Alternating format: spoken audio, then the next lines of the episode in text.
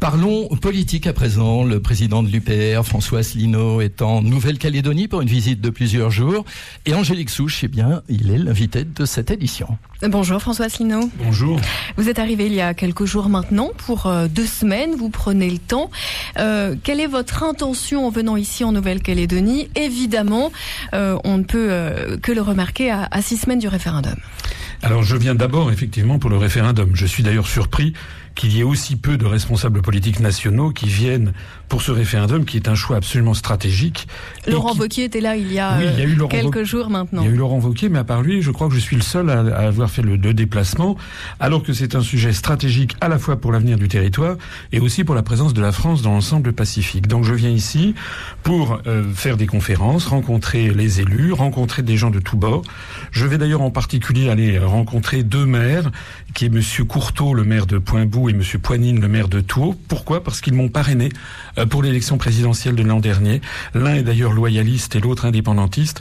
Je me plais à le souligner parce que notre mouvement est un mouvement de large rassemblement. Nous, nous proposons... Alors, le- large rassemblement, mais euh, si vous venez, c'est bien pour prendre position, ce qu'a fait d'ailleurs Laurent Wauquiez lorsqu'il est venu, euh, je le disais, la semaine dernière. Quelle est la position de l'UPR sur cet avenir institutionnel de la Alors notre Nouvelle-Calédonie position à nous, c'est euh, de prôner le non, le non, le non à l'indépendance, et je vais l'expliquer dans des conférences que je tiendrai d'ailleurs le 3 octobre à 18h à Coné, à l'espace Haut-Pitini. Quel avenir pour la Nouvelle-Calédonie, donc en province Nord, et puis le 4 octobre à Nouméa, à la Casa del Sol, sur le même thème. Nous nous proposons de renforcer l'autonomie du, du territoire, qui déjà est très importante, mais nous pensons qu'il faut que la Nouvelle-Calédonie reste dans le- l'ensemble français, pour une raison d'ailleurs très particulière, c'est que vous savez qu'à Paris, il y a quand même beaucoup de gens qui aimeraient bien se débarrasser de la Nouvelle-Calédonie parce que ça coûte un milliard 500 millions d'euros par an au budget de l'État. Et quand vous voyez à quel point il y a des contraintes budgétaires, eh bien, si la Nouvelle-Calédonie demain devenait indépendante, soyez assurés qu'en quelques années, eh bien, il y aurait une diminution drastique des budgets, des fonds versés par la métropole. Ça veut dire quoi? Ça veut dire que la Nouvelle-Calédonie serait confrontée à un problème majeur, un appauvrissement général de la population et probablement, la seule solution serait qu'elle devienne une espèce de protectorat australo-chinois. C'est euh, l'argumentaire que vous allez tenir notamment euh, aux indépendantistes, puisqu'on le voit, vous souhaitez rencontrer le. le- Oui, parce que vous savez, je veux rencontrer tous mes compatriotes. La Nouvelle-Calédonie, c'est un, un- un territoire que je connais bien. J'étais venu il y a 30 ans. J'avais fait un rapport sur euh, la, la- la- la situation foncière et notamment sur l'ADRAF.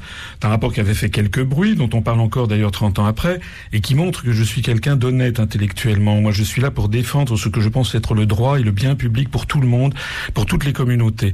Donc, de la même façon que j'avais eu la liberté de penser, la liberté d'analyser la situation il y a 30 ans, je viens ici expliquer à tout le monde qu'il, surtout qu'ils ne commettent pas cette erreur de quitter, de quitter l'ensemble français. Vous savez ce qui se passe en ce moment au XXIe siècle?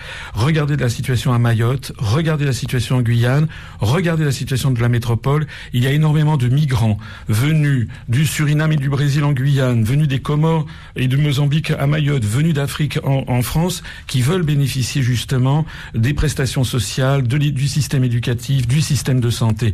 Il se trouve que l'histoire a fait qu'en Calédonie, ils l'ont déjà, surtout ne commettez pas cette erreur, à mon avis, qui serait triste, parce que de toute façon, comme je l'ai dit, soit ça serait une diminution très dr- drastique du niveau de vie euh, des Calédoniens, soit, encore une fois, il n'aurait d'autre solution que de se placer sous le protectorat de l'Australie et de la Chine. François Asselineau, dernière question. Vous posez, euh, vous animez une, une conférence euh, ce soir euh, avec une question, on peut dire surprenante ou en tout cas un petit peu provocatrice.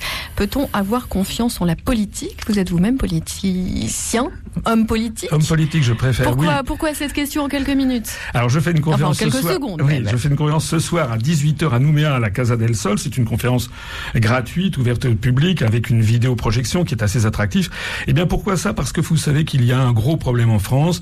Au deuxième tour de l'élection présidentielle l'année dernière, 55% des Français ne sont pas allés voter et l'abstention est en hausse partout, y compris d'ailleurs en Calédonie. J'essaie d'expliquer au public pourquoi ça et est-ce qu'on peut encore faire confiance à un responsable politique? Je leur donne rendez-vous ce soir. Merci François Asselineau d'avoir été notre invité. Merci à vous. François Asselineau, le président de l'UPR, donc euh, plusieurs semaines en Nouvelle-Calédonie.